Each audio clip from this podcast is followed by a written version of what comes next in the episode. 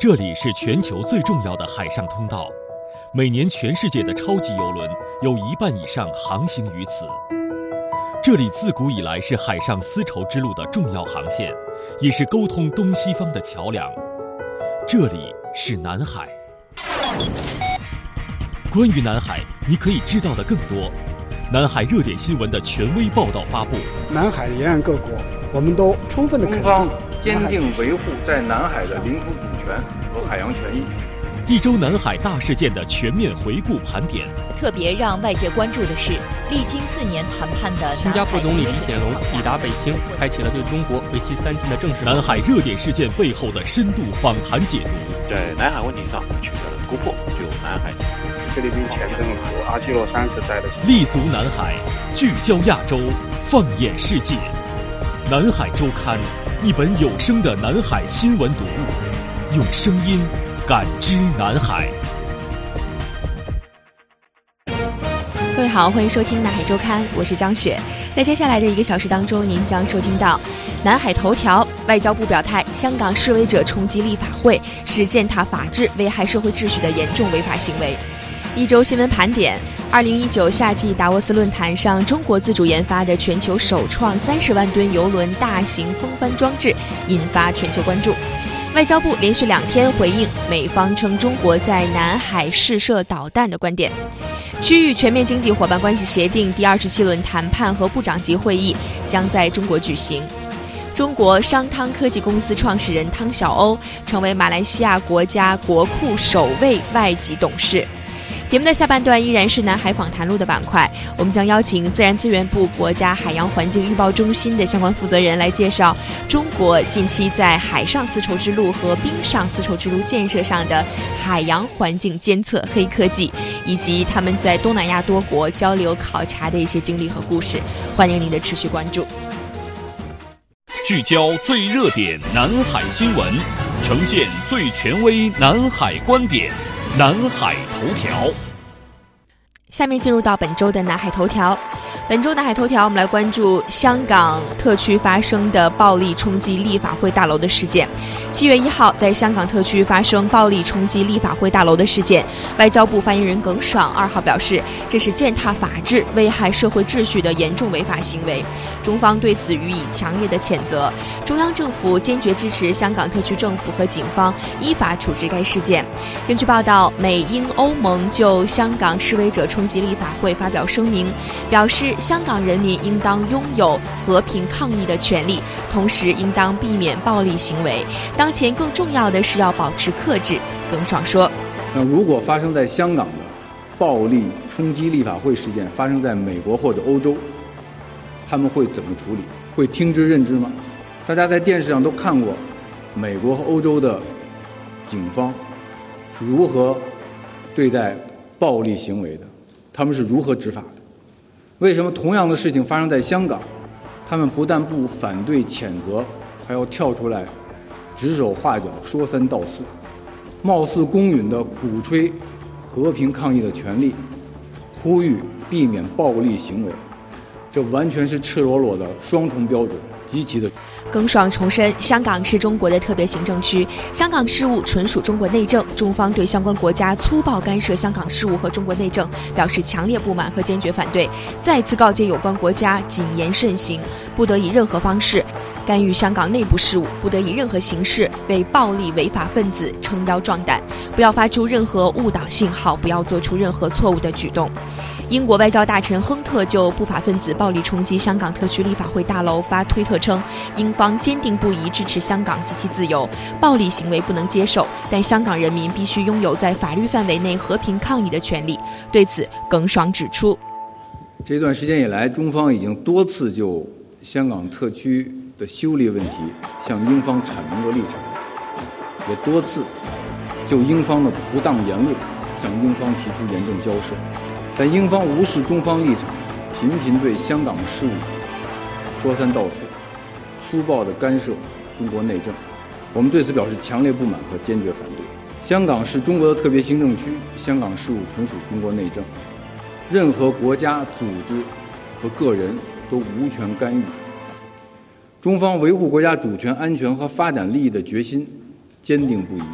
维护香港繁荣稳定的决心坚定不移，坚决反对外部势力干预的态度也坚定不移。我们要求英方深刻反思错误言行的后果，立即停止以任何形式干预香港的事务和中国内政。国务院港澳事务办公室发言人二号就香港特别行政区发生的暴力冲击立法会事件发表了谈话。他表示，坚决支持香港特别行政区政府和警方依法处置该事件，并依法追究暴力犯罪者的刑事责任。七月一号呢，是香港各界人士纪念香港回归祖国和香港特别行政区成立的喜庆日子。那该发言人表示。一些极端激进分子借口反对特区政府有关条例修订，以及为暴力的方式冲击立法会大楼，肆意损坏立法会设施，这种严重的违法行为践踏了香港法治，破坏香港社会的秩序，是对一国两制底线的公然挑战，对此予以强烈的谴责。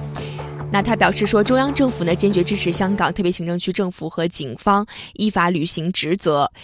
尽快恢复社会正常秩序，保障市民人身和财产安全，维护香港的繁荣稳定。梳理一周南海最有料新闻，南海资讯一网打尽，南海一周新闻盘点。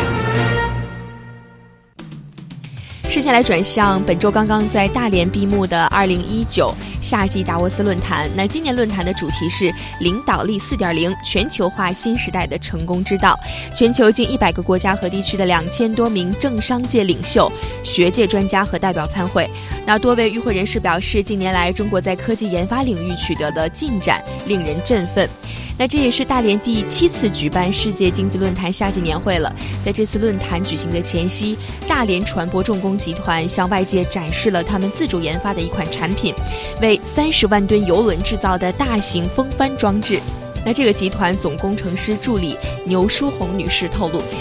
这款新产品是全球首创。前些年是我们是跟跑，因为国外来的技术，我们就是消化吸收啊。现在很多的在主力传送这块，我们很多是做到了领跑或者是并跑。那么现在来讲，就是风力助推这个船，我们可以骄傲的说，我们跑在了国际的前面。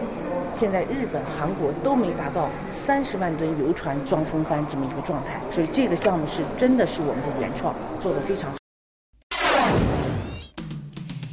好的，我们接下来再关注一下外交部连续两天对于例行记者会上有外媒问到说，中国近期在南海试射导弹的情况令人担忧，中国违背了不会在南海军事化的承诺，中方对此有何回应？那外交部的新闻发言人耿爽。连续两天在回答当中都表示说呢，有关试射导弹的报道，你可以向军方询问。那在三号的记者会上，他又补充了一句说，关于美方的言论，我想提醒大家注意，把航空母舰开到南海的是美国，到底谁在军事化，谁在南海兴风作浪，国际社会看得清清楚楚。来转向经济领域。首先来关注一下区域全面经济伙伴关系协定第二十七轮谈判的一个最新进展。中国商务部新闻发言人高峰四号在北京介绍，区域全面经济伙伴关系协定，也就是 RCEP 的第二十七轮谈判，将于七月二十二号至三十一号在中国河南郑州举行，并将于八月二号至三号在北京举行部长级会议。他强调，中方将推动会议取得积极成果。中方作为主办方。将继续尊重并支持东盟在 RCEP 谈判中的核心地位，积极发挥促谈、促和、促成的作用，推动会议取得积极成果，为年底结束谈判。做好准备。RCEP 谈判呢是二零一二年由东盟发起的，成员包括东盟十国：中国、日本、韩国、澳大利亚、新西兰和印度。RCEP 的协定涵盖人口超过了三十五亿，占到全球约百分之四十八，国内生产总值占到了全球的比例超过百分之三十一。一旦达成，将进一步完善本地区的产业供应链价值链，也将成为全球最大的一个自贸区。那么，有关 RCEP 谈判的一些评论和最新的进展呢？我们在南海之声的今日头条号上也曾经发布系列的文章。如果您感兴趣的话呢，也欢迎您关注我们南海之声的头条号，去获取更多关于 RCEP 这些东南亚经贸协定的相关的一些信息。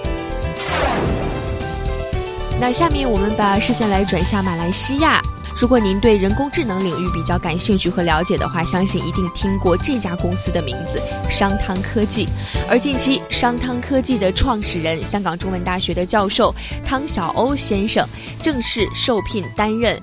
马来西亚国家主权基金国库控股公司的董事，那这也是马来西亚历史上首次由外籍人士担任如此重要的职位。国库控股呢是由总理马哈蒂尔于一九九三年创立的，是马来西亚政府持有和管理政府商业资产，并为其实施战略投资的一家机构。目前呢，总理马哈蒂尔担任马来西亚国库控股董事会的主席。那马来西亚政府方面表示，马来西亚需要全球科技领军人物来助力国家发展，促进科技进步。那这已经不是第一次马来西亚表示对中国高科技人才的认可了。在前段时间华为出海遇阻之际，马哈蒂尔也曾经公开表态，马方呢将尽可能的多使用华为的技术，并且点名美国等西方不应当威胁商业对手。那其实这一次汤晓欧先生获任马来西亚国库的董事。不仅是其作为我们中国科技人、中国人的荣誉，其实也是承载着中马在高科技领域共建“一带一路”的希望。我们也期待未来中马合作可以结出更多的硕果。来关注一下中非近期的关系，“一带一路”中国企业走进亚太研讨会七月三号在上海举行。那菲律宾驻上海总领事库玉干出席了研讨会，并且发表了主体演讲。他表示，在“一带一路”背景下，中非关系已经恢复到了数千年前中国商人播种下的黄金时代。他指出，非中两国特殊的关系和友谊主要根植于非中签署的十三项双边合作文件，其中政治、安全、民间交往、经济、商贸是合作文件的主要内容。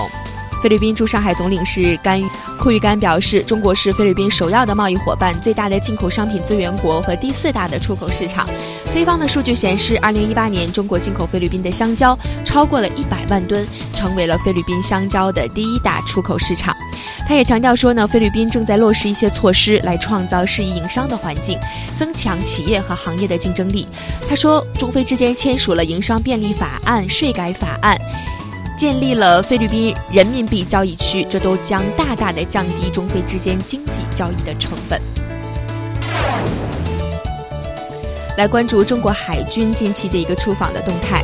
解放军海军第三十二批护航编队西安舰七月四号抵达了法国的土伦港，开始对其进行为期五天的军事交流。那在访问期间呢，西安舰将开展官方的拜会、联合演练等活动，进一步加深中法两国海军的互信合作。与此同时，两国海军的官兵之间呢，还将相互参观舰艇、进行篮球友谊赛等文体活动的交流。土伦是法国南部地中海沿岸的城市，是法国和地中海地区最大的海军基地，也是法国的工业中心、造船中心和商业港口。而西安舰呢，是属于零五二 C 型驱逐舰，该系列驱逐舰是中国海军新一代导弹驱逐舰，配备相控阵雷达与垂直发射系统，可以发射防空导弹、反舰导弹，具有很强的防空反导能力，被外界称为“中华神盾”。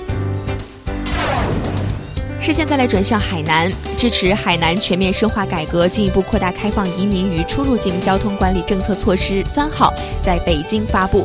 移民与出入境交通管理政策措施呢，是继去年五十九国人员入境旅游免签之后，又一批支持海南全面深化改革、扩大开放的创新举措。那这次公布的政策措施重点围绕海南发展高新技术产业、旅游业、现代服务业三大产业类型，有力的促进了服务海南建设自由贸易试验区和中国特色自由贸易港，拟定了三个方面，共十二条的支持政策措施。国家移民管理局副局长屈云海表示：“实施更加开放的免签入境政策，在现行五十九国人员入境旅游免签政策的基础上，进一步优化入境免签政策，包括拓展外国人免签入境渠道，符合免签条件的外国人可自行申报或通过单位邀请接待免签入境，扩大外国人免签入境事由范围，外国人可以商贸。”访问、探亲、医疗、会展、体育竞技等事由免签入境海南，积极创造条件，逐步实现给予免签入境人员三十天以上的停留期限。综合考虑海南对外交往、旅游市场需求，实时评估调整免签国家名单。来关注云南首条中越农副产品绿色通道正式开通的消息。云南边境口岸首条中国河内至越南老街农副产品快速通关绿色通道日前在河口红河公路口岸正式开通，将提高中越双方鲜活易腐、口岸通关时效要求较高的农副产品通关效率，推动中越双方开拓国际市场，促进双边经贸发展。那河口口岸呢，是位于云南省红河州的河口县，与越南老街市隔南溪河相望，是中越边境云南段最大的口岸，也是中国与越南、东南亚各国进行经济文化交流的重要窗口。来关注浙江至柬埔寨一个最新开航的一个航班，三号。